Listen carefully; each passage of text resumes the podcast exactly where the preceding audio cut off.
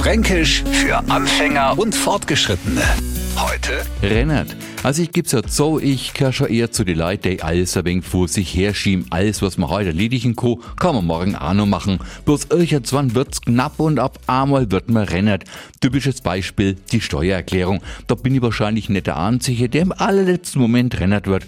Und wissen's, wo man anrennert werden kann? Zum Beispiel in der Stadt, wenn irgendwann am Schaufenster Schild steht, Sale oder alles mo raus, now geht's auf Schnäppchenjagd. Um an eher gemütlichen Franken ein wenig in Bewegung zu versetzen, man bloß ein wenig unter Druck setzen oder was stehen in Aussicht stellen. Wie von der Tarantel gestochen, hupft er fast panikartig umeinander, hat's auf einmal eilig schon hi, jetzt wird er rennert.